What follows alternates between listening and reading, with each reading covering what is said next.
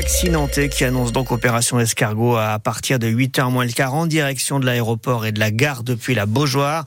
Il dénonce la concurrence déloyale des VTC, ces voitures avec chauffeurs qui ne payent pas de licence et qui devraient en théorie regagner leur base entre chaque course, ce qu'ils ne font pas.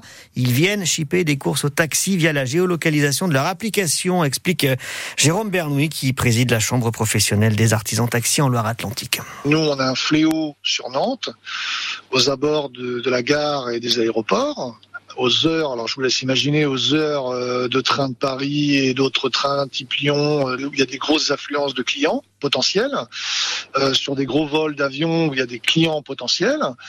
Donc ils se mettent, ils se planquent aux abords de l'aéroport. Donc on les retrouve les dans les différentes rues adjacentes ou sur des parkings ou peu importe.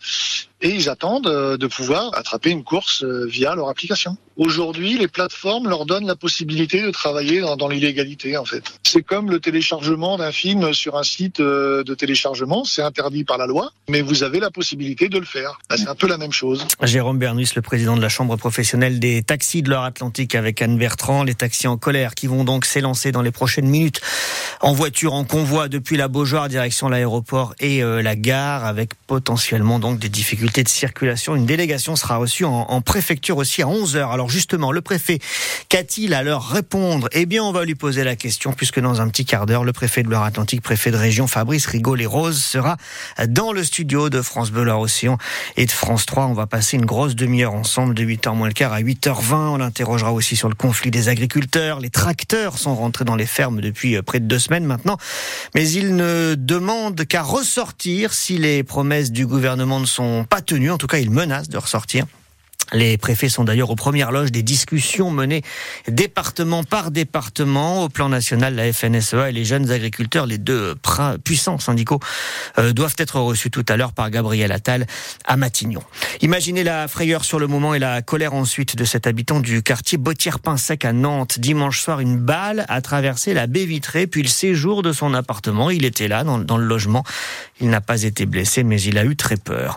Et puis une école évacuée, ça s'est passé euh, hier à La Roche-sur-Yon à l'heure de la cantine. Cette école euh, de, avec une odeur suspecte, euh, une vingtaine d'enseignants et une centaine d'enfants ont été évacués. Une femme de 40 ans a dû être emmenée à l'hôpital pour simplement quelques contrôles. Une question à 7h34. Comment soulager les familles de personnes handicapées? Avec ce nouveau foyer, les Glycines, qui vient d'ouvrir ses portes à Sautron, dans l'agglomération nantaise. Il s'adresse aux handicapés qui commencent à vieillir et dont les proches, surtout lorsqu'il s'agit de leurs propres parents, commencent eux aussi bien sûr à fatiguer.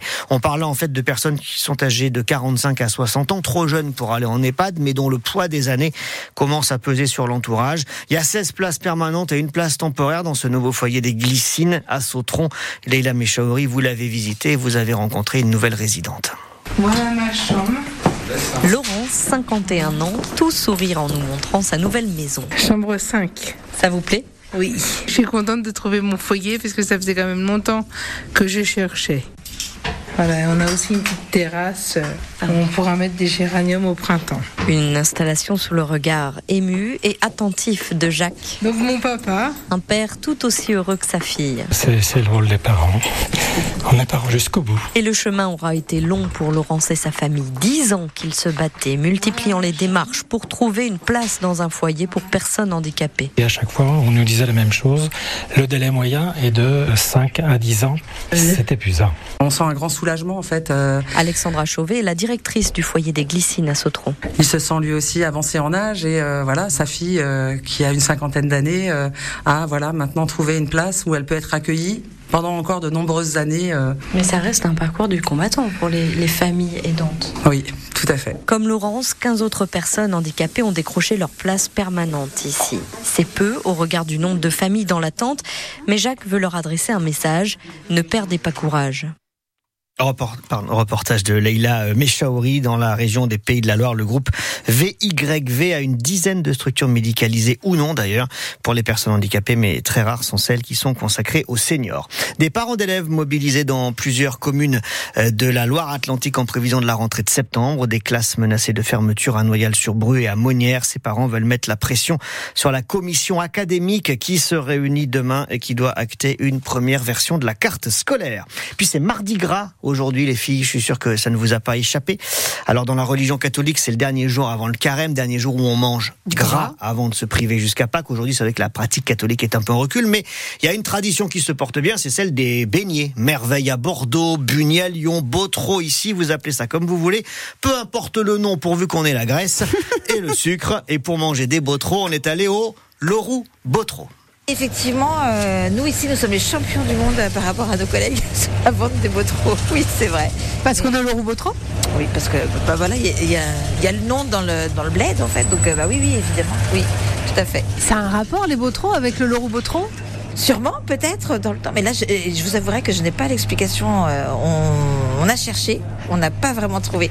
Parce qu'en fait, on appelle ça dans plusieurs régions les bugnes. Voilà. Donc les gens reviennent toujours à ça. Donc euh, je n'ai pas trouvé d'explication, je cherche encore, je vous avouerai. On vous pardonne, vous n'êtes ni historienne du Laurent Botro, ni historienne des Botro. Oh, c'est vrai, ouais, c'est vrai, c'est vrai. Par contre, ce sont les meilleurs, euh, voilà, les meilleurs de la région, hein. c'est chez nous.